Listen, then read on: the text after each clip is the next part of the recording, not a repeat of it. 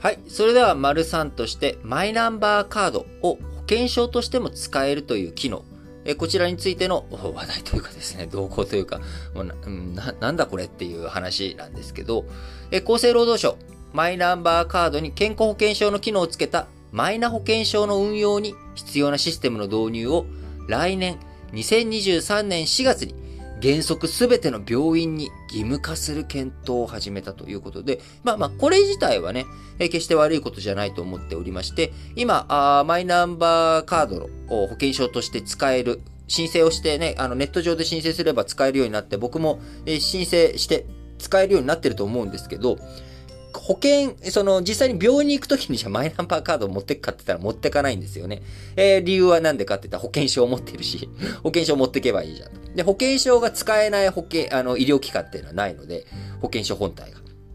なので、別に保険証持ってきゃええやんっていうだけで、えー、マイナンバーカードしか持ち歩くこと、マイナンバーカードを持ち歩くことなんてのは本当になくてですね、なんかあのー銀行の通帳とかと一緒のところになんか、銀行員とかと同じようにもう鎮座しているというか、ここぞという時に使うものっていうところになってるんですよね。えー僕自身マイナンバーカードを、えー使ったことがあるタイミングというのは、えーマイナンバー、自分のね、マイナンバーを知らなきゃいけないタイミング。えーあとは、あの申告書をですね、えーこう、決算、あ、決算じゃないや、えー自分のね、所得税とかの確定申告。えーこちらをするときに、えーそれを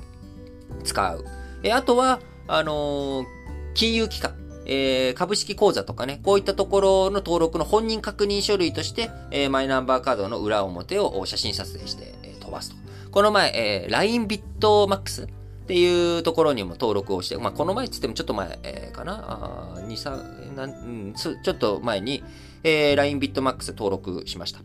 で、LINE BITMAX で、えービットコイン買って、今、まあ、ビットコインだだ下がり中で、えっ、と、1万円ぐらい今、損して、損しちゃってるんですけど、ま、それはどうでもいいんですが、えーその、うん、そこに登録するときに、それ写真撮って、えー登録できました。まあ、こういったところでね、ああ、便利便利という感じで、えー使うシーンでは便利だし、まあ、わざわざ作った会話あったかなぐらいなんですけれども、じゃあ持ち歩くかって言ったらやっぱりマイナンバーとかも書いてあるし、怖いじゃないですか。あれただ単に、あの、紙で隠してるだけだから、マイナンバーカード落としちゃうと、えー自分のマイナンバー分かっちゃうっていう状態でもあるので、なかなか持ち歩きたくないなっていう発想しそうになりますよね。で、しかも、保険を証として使える医療機関が今2割しかないと。いう状態だったら、自分のね、言っている、えー、ところが、別に保険証を持ってきゃいいんだから、じゃあ、あわざわざね、えー、マイナンバー保険証使うかって言ったら使わないということになっており、さらに、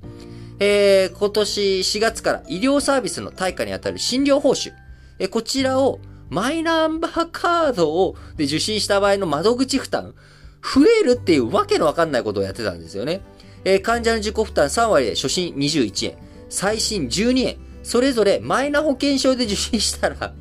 お金もかかっちゃうということで、いや、ビビたるものですけど。えー、それって、何？マイナンバーカードを率先して使おうと思ったら、損しちゃうの？みたいな。あの、その、だから、ビ、ビビたる金額ですよ。あの、それが嫌だっていうつもりはないんですけど、制度としてどうなのっていう疑問符ですよね。おかしくないって、それ。えーそれだったら別にマイナンバーカードわざわざそんなね、マイナンバーカードを紛失する、えー落とす、えーそういったリスクを抱えてまで、マイナンバーカードを持ってってやるかと。それは健康保険証を紛失して、健康保険証を落としちゃった、なくしちゃった、あーっていう時に、でも医療機関にかからなきゃいけないってなったら、じゃあマイナンバーカードで、仕方なしにマイナンバーカードで受けさせてください。21円、12円払います。落としちゃったんでっていう行動原理以外ないじゃないですか。なんで、なんか本当にちょっと、大丈夫かっていう感じの話ですよね。で、しかも、えーシステム、じゃあ、マイナンバー保険証のね、僕、読み取り機さえあればいいんだと思ってたんですよ。あの、 PayPay とか、あのー一気に普及したじゃないですか、いろんなお店に。で、えーどこでも PayPay 使えますとかっていうのは、読み取りのバーコードとか、あるいは PayPay じゃなくて、 PASMO とか、こういう IC カードとかも、リーダーこれを、えーくっつければ、まあ、基本対応できるっていう感じじゃないですか、レジに対して。えーそれをリーダーを読みつつけてもらえる。リーダーをつければ、あ決済できますよ。だから、その読み取り機、マイナンバーカードの保険し、マイナンバーカードの情報を読み取って、保険情報と紹介するっていうことができればいいんだと思ってたんですよ。で、保険証の情報って保険証を見せたら今、紹介できるわけじゃないですか。保険証を見て、えー、ね、毎月月替わりになったら皆さんも保険証を持って、病院行くときに保険証を持って行くじゃないですか。で、保険証を渡して、で、その後、と、D さん、あ、保険証ありがとうございましたって返されるじゃないですか。お会計とかの前に、あの、情報紹介して、あ、この人ちゃんと保険対象だって今月も確認ができました。じゃあもう保険証いら持っていく必要がないんで、お返ししますって返してもらって、あ、ありがとうございます。で、呼ばれていってって受診するっていう、まあ、こういう流れですよね、皆さんも。え、そう考えたら、マイナンバーカードの保険証読み取り機さえあれば、勝手に紹介できるもんだと思うじゃないですか。僕も思ってたんですよ。ところが、この新聞記事によりますと、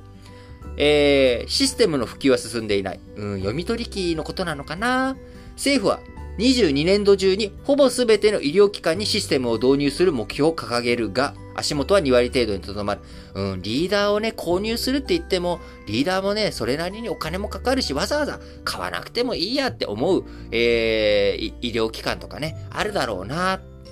義務化で導入を促し、数百万円かかることもある初期投資への補助も拡充する？数百万円？毎、え、え っ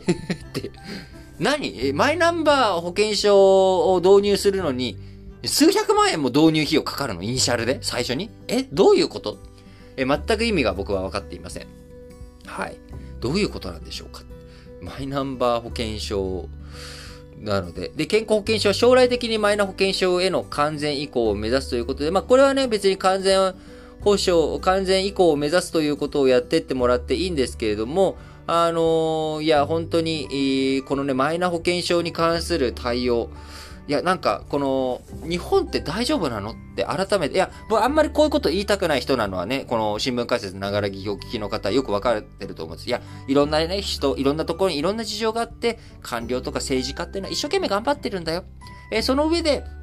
まあ、僕らは僕らでできること、その上で、えー、損がね、起きないようにしようとか、自分たちの行動原理を決めていこう。誰がやってもやっぱなかなか難しいことだよって、えー、いうわけですけれども、ちょっとこれはですね、あまりにもひどすぎるなと。本当にデジタル化できんのこの国っていう。大丈夫？この取り進めっていう気がね、えー、してならないわけです。えー、この後、マイナンバーカードにはですね、運転免許証としての機能もつけていこうとかね、いろんなものを一元管理していけるように全部マイナンバーカードに紐付けていこうっていう動きがあるわけですけれども、あの、よくね、マイナンバーカードに情報紐付けるっていう話になると、こう、情報流出、漏洩が怖いっていう声があるんですけど、僕はどっちかっていうと、あんまりそれ怖くなくて、まあ、漏れたら漏れたでいいやぐらいの人間。なので、漏れたら漏れた後に対策したらいいじゃんぐらいの人間なんですけど、あの、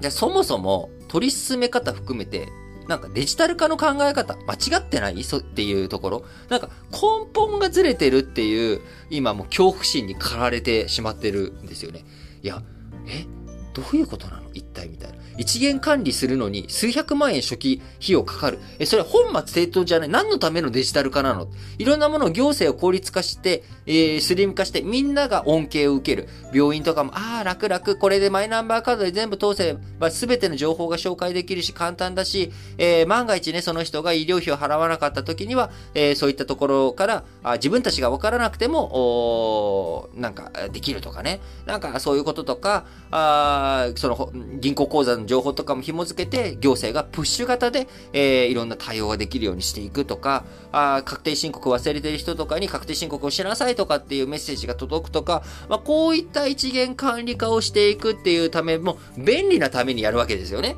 DX なんていうのは。あ手間増やす。デジタル化が目的じゃなくて、デジタル化なんて正直どうでもよくて、楽にしたいんですよ、僕らは。あの、もういちいちいろんなカード持ち歩きたくないし、えー、引っ越ししたら一元管理して終わりさせたいんですよね。ワンストップで引っ越したぜって言ったら、住民票も変わる、えー、運転免許証の、えー、住所変更も終わる、何もかもが終わってほしいんですよ。おそれをやってよっていう、ワンストップで全部できるようにしてくれよなのに、大丈夫かっていうところ。えー、マイナ保険証に関する対応は、政府が近く決める経済財政運営と改革の基本方針、骨太の方針に盛り込む方向だ。そういうことじゃないんじゃないの？と。なんか、いや、盛り、うーん、デジタル化っていう感じ、なんかもうデジタル化に向けたなんかもう根本がずれちゃってる、なんかパッチワーク的になっちゃってる。多分これね、このまま行くとね、失敗ですよ。あの、日本デジタル化、あ2001年にね、えー、いろいろとやり始めて、えー、この20年で失敗したっていう結論で、再稼働、デジタル庁を作って頑張っていこうっていうところに水を差すようで申し訳ないですけど、えー、このまんまだとあかんということで、えー、どういう風にしたらいいのかなっていうことをちょっとね、えー、考えていかなきゃいけないなと、自分自身。あの、まあ、政府に任せてどうにかなる話じゃないんだな、これっていうふうに今思っています。えー、対案はね、今まだ出せないですけれども、えー、ちょっとね、まあ、どうしていくべきなのか、しっかりとニュース、新聞読みながら、あ皆さんと一緒にね、議論考えていきたいなと思います。